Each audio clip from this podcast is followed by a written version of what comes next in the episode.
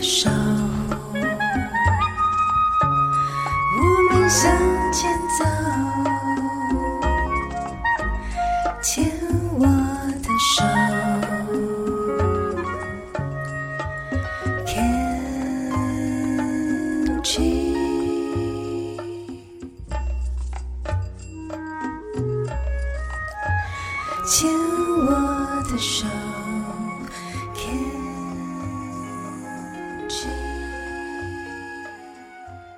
大家好，欢迎收听牵手之声 c a n c h e r s 网络广播电台。您现在收听的节目是米娜哈哈记事本，我是主持人米娜。如果您是第一次收听这个节目的听众朋友们，本节目播出的时间是星期三的晚上十点到十一点播出。这个时段是由四个主持人轮流主持播出的，所以本集是十一月三十号星期三晚上十点到十一点，下一次则是在十二月二十八号，也就是跨年前，一样是星期三的晚上十点到十一点播出。欢迎听众朋友们持续锁定收听。我们现在进行到了今天的就是最后一个单元，米娜好朋友，在这个单元里面，米娜来继续跟大家来聊聊天哦。刚刚就是在前面的单元里面聊到了米娜就是对的。闲聊米娜的近况，然后就是还有就是介绍了一本书《胸口上的 V》，是麦田出版社陈玉茹老师写的。这样，那在今天这个单元里面，我们就来跟大家聊聊最近发生的事情。就是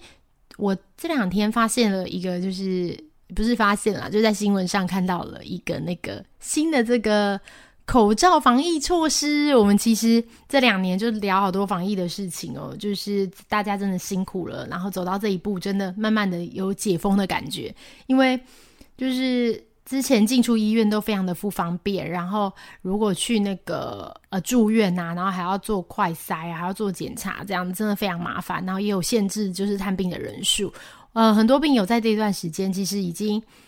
尤其是癌症病友，要常常回诊的时间非常多了。就是你知道，我以前在就是刚得癌症、刚得癌症的时候，一个礼拜要去医院那四天呢，就是有时候去看报告，有时候抽血，然后有时候去做治疗，然后住院前一天，然后再登记，然后再去住院，所以一个礼拜要去好多天哦。然后如果说再加上疫情的话，就是真的会还蛮辛苦的，所以非常就是感谢大家都撑过来了。对，目前现在的时间真的有感觉慢慢的解放。解放了吗？对对对，解封这样。然后从十二月一号开始啊，我有看到新闻，就是已经放宽戴口罩口罩的防疫措施。那个当然，那种户外的大型跨年活动，就是还不一定，那个会再讲。不过就是已经蛮不错的。现在我们也常常去外面玩。如果是在这个室内的话，就是比如说车厢啊、坐船啊，然后搭飞机，这个就要戴口罩。可是呢，就是其实如果是我，应该也还是会戴耶，因为像车厢这种密闭空间，我现在就是还是会觉得压力蛮大的，而且已经有养成戴口罩的习惯这样。但是有一些户外，比如说现在以运动啊、唱歌、拍照，然后开车，还有一个对我来说很重要的就是直播、录影、主持、演讲这种，就可以不用戴口罩。哎，我觉得这个蛮好的。对，之前我们之前就是有常常之前在乳癌防治月的时候拍了蛮多，就是那个卫教说话的这种短片这样子。然后有时候都到现场了，然后工作人员就说：“哎，我们现在不能不能就是把脸露出来，然后就戴口罩这样。”然后大家知道，如果是透过画面，然后又没有戴口罩。就是又戴口罩的话，然后其实就会大家比较看不到你的表情，这样就有点可惜。所以呢，就是嗯，就很棒，就是终于要走向可以不用戴口罩了。然后游泳好像也不用，现在也不用戴口罩，十二月一号开始这样。然后也可以，之前有一个是不可以敬酒，就是那个喝喜酒不能敬酒，现在也取消了。虽然还没有全部的这个放宽，就是全部消失啦，但是我觉得已经走向，就是我们慢慢的回到回到生活正常生活。我自己的就是小朋友现在是两岁七，现在是他是七月底生，八月九十十一，现在快十二月了，所以他现在是两岁四个月。他从出生的那一刻起就已经开始遇到疫情了，到现在两岁，所以呢，小朋友出门的时候都会自己说要戴口罩。这样，然后我就觉得哇，现在的小朋友出生真的是确实是蛮辛苦的，因为他以前真的不用戴口罩，然后现在他已经不敢想，他不知道以前不用戴口罩嘛，所以他出门的时候还会自己说要戴口罩，然后我们会叫他戴口罩，这样。那希望他也可以就是度过一个就是没有口罩的童年，就是如果之后可以放宽，然后他可以不用戴口罩做更多事情的话，我觉得蛮好的。然后就是我们今天就聊到就是。关于就是前面一开始就讲到有关于育儿，就是这几年下来啊，就是人生到了就是四十岁，虽然也不一定说真的很就是是真的很年长的年纪啦，但是就是跟像我三十几岁的时候确诊，然后现在也过了快十年的时间，那其实对很多事情的想法，或是在工作上就都有一些改变，然后刚好在这个时候，自己也是成为一个妈妈，我就觉得其实这个时候也蛮好的，就是你有一些呃。人生的经验吗？当然说不上是真的很好的经验，但是至少是可以跟小孩说有一些可以提早准备的部分。这样，刚刚在第一个单元就有聊到，其实我觉得有个很厉害的、很重要的是说话表达的能力。所以就是我自己是三十几岁的时候才加入牵手之声，然后做这个电台的培训，开始练习说话。然后我觉得这个能力真的非常的重要，因为你可以清楚的表达出自己的想法，也因为这样子，就是你可以呃。为为大家发声，我觉得这个不错。然后，如果是小朋友的话，我觉得小朋友如果可以培养就是说话表达能力的话，第一个是像这种幼稚园的宝宝，在学校里面，如果遇到了一些呃事情没办法自己解决的时候，他就可以请老师帮忙。不管是小事情，也许是想用剪刀剪面包，或者是想上厕所啊，这种都可以找老师帮忙。然后就是有的小朋友，呃，比较害羞的小朋友，真的就。比较没有办法自己说，但我觉得这是一个保护自己的能力，甚至再大一点，那就会想得很远。就是如果还今天大一点，然后如果被同学欺负了怎么办？这样子，妈妈都会这样想：被同学欺负了怎么办？我就赶快就是对，就是如果他没有讲怎么办呢？因为不敢说，我们现在看到很多，我就不敢说，所以就会。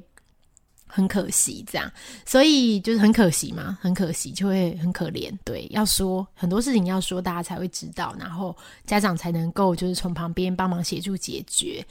这些，不是协助解决，就协助一起面对这些事情。家长应该没办法解决，就是我们一起面对这样子。所以学习表达能力，就是小孩如果没有跟你说，你也不知道怎么说，你也不知道这件事情发生。所以我觉得这个对我来说是非常重要的。然后身边自己也有就是。呃，一些朋友也遇到了不同的育儿阶段，尤其是在就是叛逆期啊，这样很多病友都会说自己就是生病，然后觉得身体已经很差了，可是就要面对小朋友的叛逆期，所以一天到晚在吼小孩，这样大吼特吼这样，然后就是好像对身体不太好，然后就问我说怎么办？这样就是就是我也不知道诶，就是应该就是尽量不要吼吧。对，就是你们没有，就是没有建设的这个，因为我觉得要吼起来真的是不得了，就是很难控制。像有时候我们也会有很生气的时候，可是有时候就是仔细想想，就是我们其实人生都面对了蛮多，就是蛮辛苦的事情。然后呃，包含就是确诊啊，然后包含的工作，包含的人际关系，一定都会有一些关卡这样子。我那天听到一个分享，我觉得还不错，就是你随着年龄增加，但是你可以就是面对这些。你知道这个世界会有很多困难，但是你怎么面对它？你是不是不会像以前，比如说惊慌失措啊、大呼小叫啊？你有没有培养你的这个稳定性？然后是不是能冷静？我觉得这个真的是蛮重要的。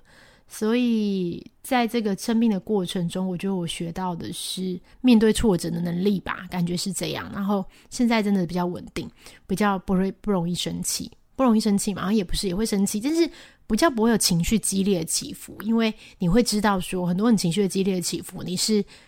会对身体带来负担的。我现在最重要就是我身体，我第一名就是我身体，这样比任何事情都重要。而且你要有健康的身体，你才会有就是稳定的身体、稳定的生活。当然不是我说的健康是那种就是健康宝宝那种健康，不是，就是我们都已经得癌症，这件事情是不能改变的。但是怎么样在这个呃目前的这个情况下，我们找到一个生活的平衡？而不要去失去太多我们就是本来想做的事情，然后太多品质。我相信这是每一位病友都想追求的。就是如果说就是在生病是不能选择嘛？我们怎么样在这个情况下，然后做想做的事情，然后学学习。很多病友在生病之后都跟我说：“什么早知道做什么，不要奉献这些，把我的青春奉献给就是比如说家庭啊。这个这当然里面可以放入很多代代就是代替的词啦，比如说有遇过家庭的啊、工作啊、孩子啊，我失去了自己呀，你知道很多这种。但是就是。这真的就是自己的选择啦，没有对错。就是你如果是心甘情愿做这件事情，那我觉得就是好的。但是如果未来你有可能会后悔，我觉得还是要多花一点时间在自己想做的事情身上，这真的是蛮重要的。所以也祝福大家，就是在这个呃，就是十一月三十号也快过完今年了，也可以想一想，就是明年的目标，然后今年想做的事情。虽然我明年可能也没什么目标，但是就是。活下来就对啦，对，就是这样，这就是我的目标，希望可以开开心心的。好，我们今天感谢大家的收听，我们今天节目就到这边，然后我们就下次见喽，拜拜。